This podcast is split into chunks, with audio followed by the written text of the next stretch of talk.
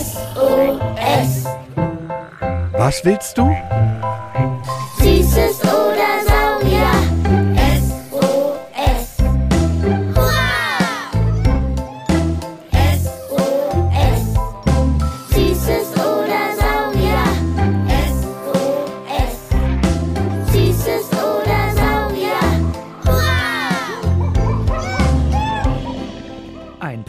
Podcast über alles, was krabbelt, stampft blubbert. und fliegt. Wir haben Süßes, Und wir haben Saurier, heute mit juckenden Raupen, Mäusen, die Skorpione fressen. Krebsen, die mit Keulen Tiere zertrümmern. Heute geht es um gefährliche Tiere. Jule, Jule, Jule! Herr oder Frau, Mochekiepchen ist wieder da. Hä? Na, der Marienkäfer, der letzten Winter schon mal bei dir in der Küche nahe des Fensters Winterschlaf gehalten hat. Ach so. Hm, wie schön, dass der hier wieder Unterschlupf sucht. Das machen die ja gern. Hatten wir ja mal in unserer Insektenfolge. Du meinst Insekten, klein, aber oho. Genau die Folge. Hm, aber wenn ich jetzt so drüber nachdenke, ich glaube, das ist ein neuer. Marienkäfer werden meistens nur ein bis drei Monate alt. Nur ganz, ganz, ganz, ganz, ganz selten gibt es mal welche, die auch bis zu drei Jahre alt werden. Sind Marienkäfer eigentlich giftig? Weil die sind ja rot und das ist ja bei Tieren genauso wie Giftgelb eine Warnfarbe. So wie Vorsicht alle miteinander, ich bin gefährlich. Wehe, ihr kommt mir zu nahe. Hm, also für den Menschen nicht, aber für andere Tiere? Das weiß ich gar nicht. Klingt zumindest erstmal logisch, dein Gedanke. Was hältst du davon, wenn wir ins Museum gehen und da einfach mal bei Johannes, unserem Experten für gefährliche und giftige Tiere, nachfragen? Oh ja, ich habe mich heute eh noch nicht wirklich bewegt und fühle mich wie eine schwere Kartoffel. du hast also Couch Potatoritis oder auch auf Deutsch sich fühlen wie eine Sofakartoffel.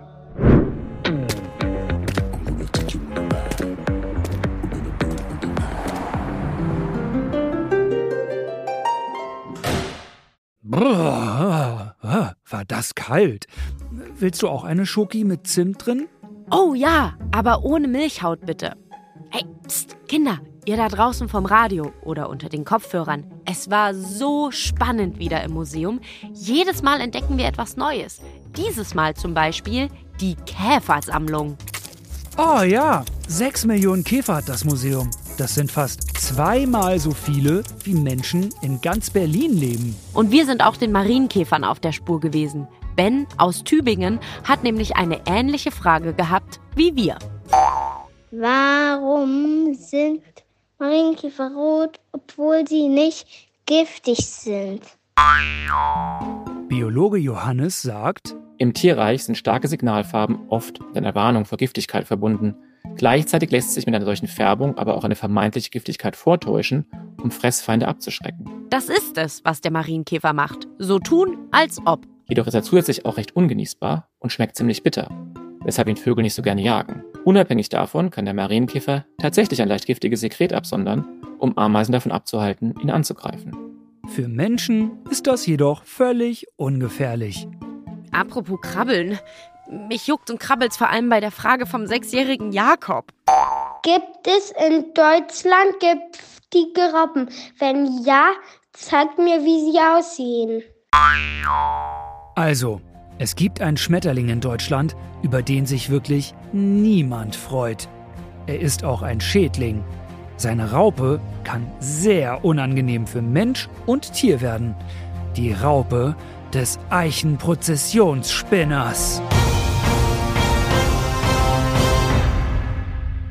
Manchmal seht ihr in Wäldern auch Hinweisschilder, dass die Raupe da rumkriecht. Die sind so extrem dolle haarig, stimmt's? Fast flauschig. Das sind die Brennhaare und die sind alles andere als flauschig. Die Raupen von den Eichenprozessionsspinnern haben neben ihren Haaren eine dunkle Linie auf dem Rücken und so rotbraune Warzen. Meistens sind die auch in Raupengruppen unterwegs. Das Problem mit den Haaren? Die Brennhaare fliegen durch die Gegend und können auf der Haut richtig fies jucken oder in die Nase oder sogar Lunge gelangen und so auch zu Atemnot führen. Vor allem bei Menschen mit Allergien. Da haben wir es wieder. Nur gucken, nicht anfassen und in diesem speziellen Fall vielleicht auch einfach einen riesig großen Bogen drumherum machen. Und vielleicht sogar, wenn ihr kein, Achtung, Eichenprozessionsspinnerschild seht, dem Ordnungs-, Umwelt- oder Grünflächenamt Bescheid sagen. Die vernichten die dann. Denn für die Eichen sind die Raupen im Übrigen auch richtig blöd. Denn sie fressen sich ins Holz und machen die Bäume kaputt. Vor allem auch hier bei uns in Berlin und Brandenburg. Wenn ihr mehr über wirklich schöne und tolle Schmetterlinge wissen wollt, wir haben erst vor kurzem die Folge Flatter, Flatter, Flatt, Flatt, die Schmetterlinge rausgebracht. Da erfahrt ihr, wie die sich unterhalten, wie sie fliegen, warum sie so bunt sind und vieles, vieles mehr. Guter Tipp. Gut, kommen wir, bevor wir über Skorpione, Krokodile und Löwen reden, zu einem Tier, das nun echt wirklich niemand braucht und das wegen mir auch wirklich aussterben könnte. Na du, da würden Vögel und andere Waldbewohner, die die Zecke sehr schmackhaft finden, doch was anderes sagen. Aber es stimmt schon, Zecken, hm, naja. Maxim, vier Jahre, hat uns gefragt. Wie hoch springen Zecken? Da kommen wir schon zu einem Kniff. Die springen und fliegen gar nicht oder lassen sich von Bäumen fallen, wie immer alle sagen. Eigentlich sind sie sehr clever und faul. Sie klettern einen Grashalm hoch oder ins Gebüsch und warten dann einfach. Chillen ihr Leben. Manchmal Tage oder Wochen lang. Sobald ein Mensch oder Tier vorbeikommt, also ein sogenannter Wirt, riechen Zecken ihn oder erkennen ihn durch die Körperwärme. Dann strecken sie ihr erstes Beinpaar nach vorn und warten darauf, sich abstreifen zu lassen. Und zack, bumm, sitzen sie bei euren Lieblingserwachsenen in der Kniekehle oder eurer Achsel, überall, wo die Haut schön dünn ist und am besten noch Falten sind. Also vielleicht auch am Po. Wenn ihr eine Zecke bei euch entdeckt oder an eurem Hund oder Katze, geht am besten direkt zu einem Erwachsenen, der euch dann hilft, die zu entfernen. Zecken können nämlich ziemlich unangenehme und schlimme Krankheiten übertragen. Die rauszumachen ist nämlich gar nicht so einfach, aber dringend notwendig, denn Zecken können sehr schlimme Krankheiten übertragen. So, jetzt aber die Cool Kids unter den Tieren. Jonas möchte wissen, Wie machen Skorpion ihr Gift? Werfen wir erstmal noch einen kleinen Blick zurück, wie giftig Skorpione sind. Das hat uns unser Lieblingsbiologe Sebastian in Vielfragenglas 4 erklärt.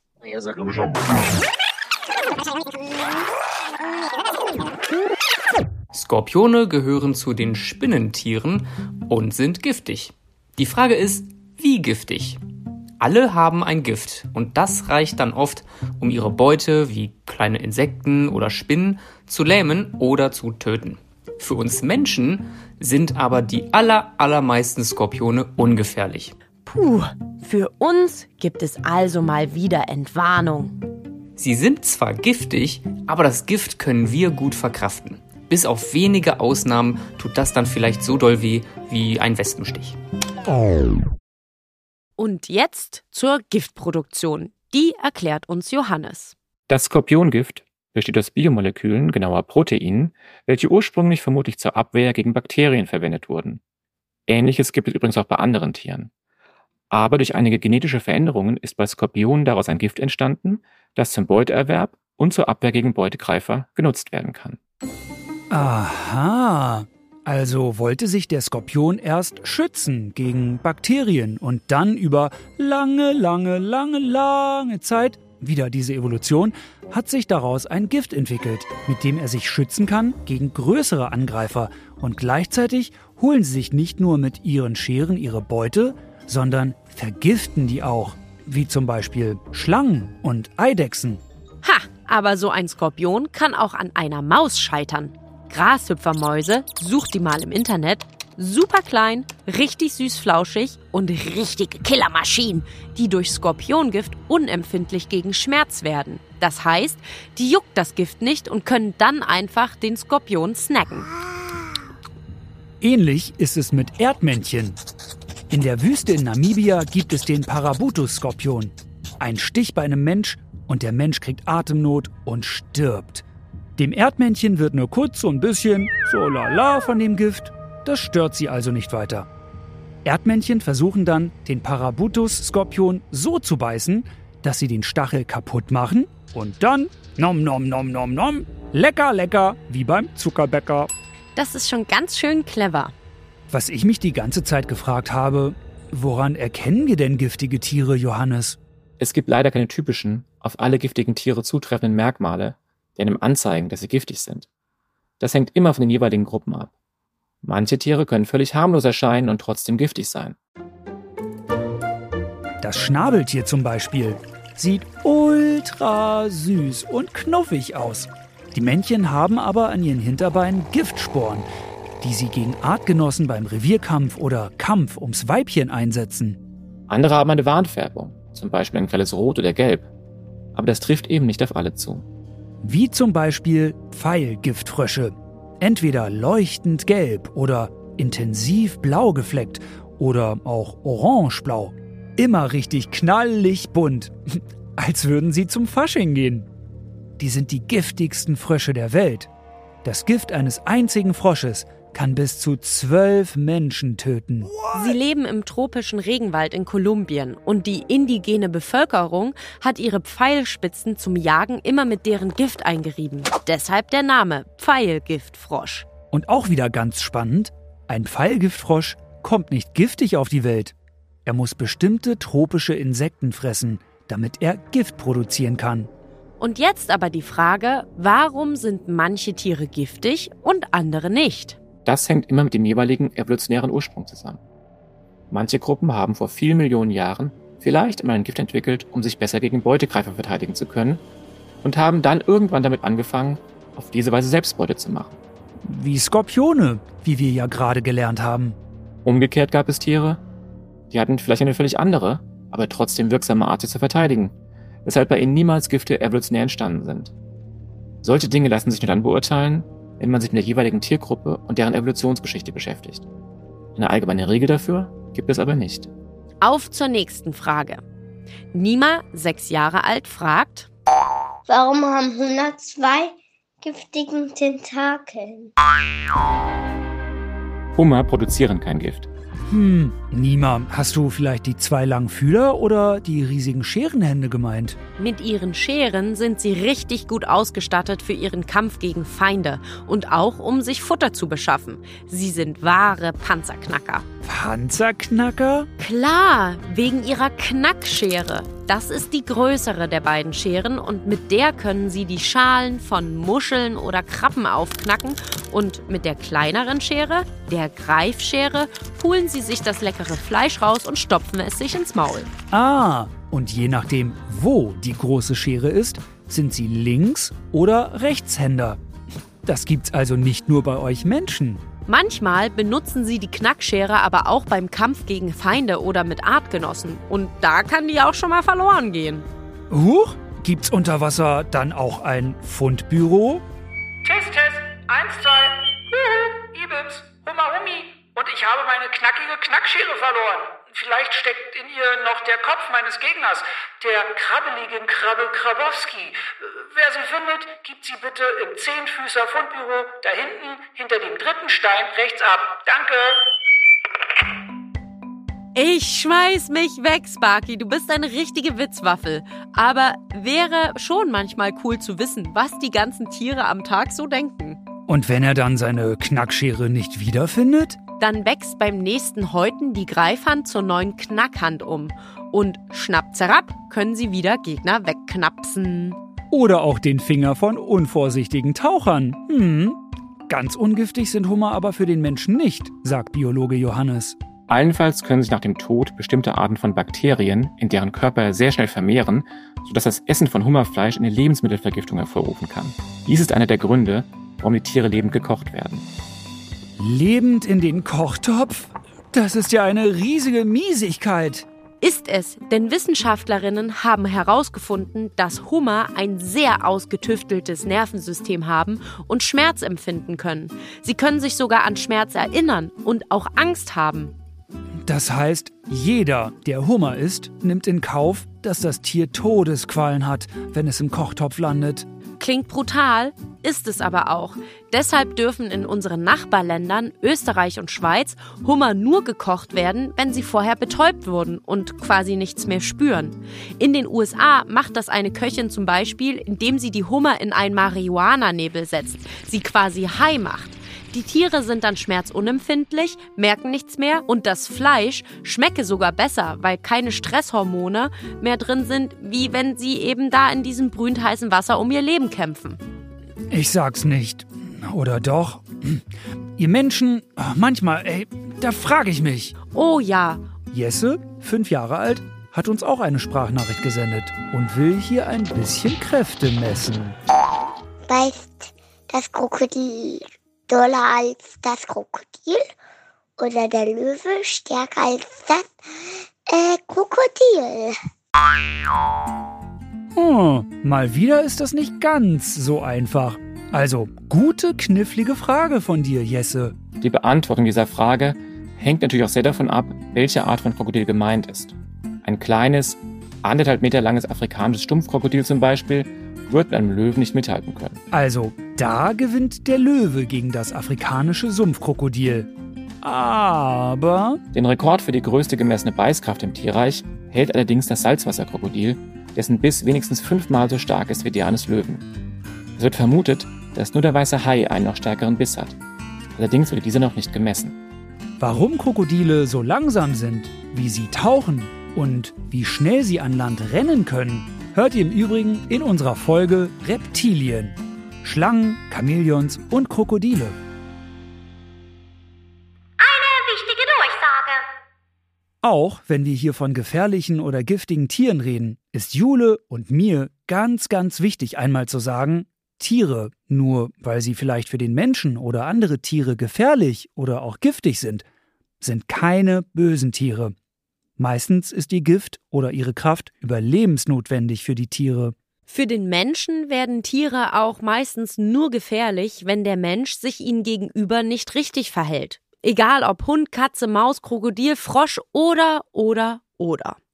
Deshalb, wie immer bei wild lebenden Tieren, Nur gucken, nicht anfassen. Ene mene Miste. Machen wir Schluss mit der Kiste? Hm, na klaro. Hat euch die Folge gefallen? Mögt ihr Süßes oder Saurier? Dann sagt euren FreundInnen Bescheid. Wollen eure Lieblingserwachsenen euch auch mal etwas erklären können? Dann zeigt ihnen Beats and Bones, der Podcast vom Museum für erwachsene Ohren. Kennt ihr Tiernamen, wisst aber nicht, was das ist? Zum Beispiel den Gürtelmull, das Barbirusa, der Greifstachler oder die Spiegeleiqualle? Oder kennt ihr andere seltsame Tiere oder ihren Namen? Dann her damit! Schickt mir, Sparky von der Berliner Sparkasse und meiner Freundin Jule eine Sprachnachricht an 0176 921 36 208 oder eine E-Mail an sos.mfn.berlin. In der nächsten Folge tauchen wir mit euch ab in die Tiefsee und finden heraus, warum der Anglerfisch eine Lampe hat, der Pottwal so tief tauchen kann und wie die Tiere da unten im Stockdunkeln überhaupt sehen und überleben können. Kommen wir nun zum heutigen Witz des Tages. Was tun, wenn man alleine in der Wüste ist und plötzlich ein Löwe kommt? Man lacht sich einen Ast und setzt sich drauf, staunt Bauklötzer und bewirft ihn damit. Und ich sag auf Wiederhörnchen. Schüsseldorf, verehrte Pappenheimer. Was willst du? Süßes oder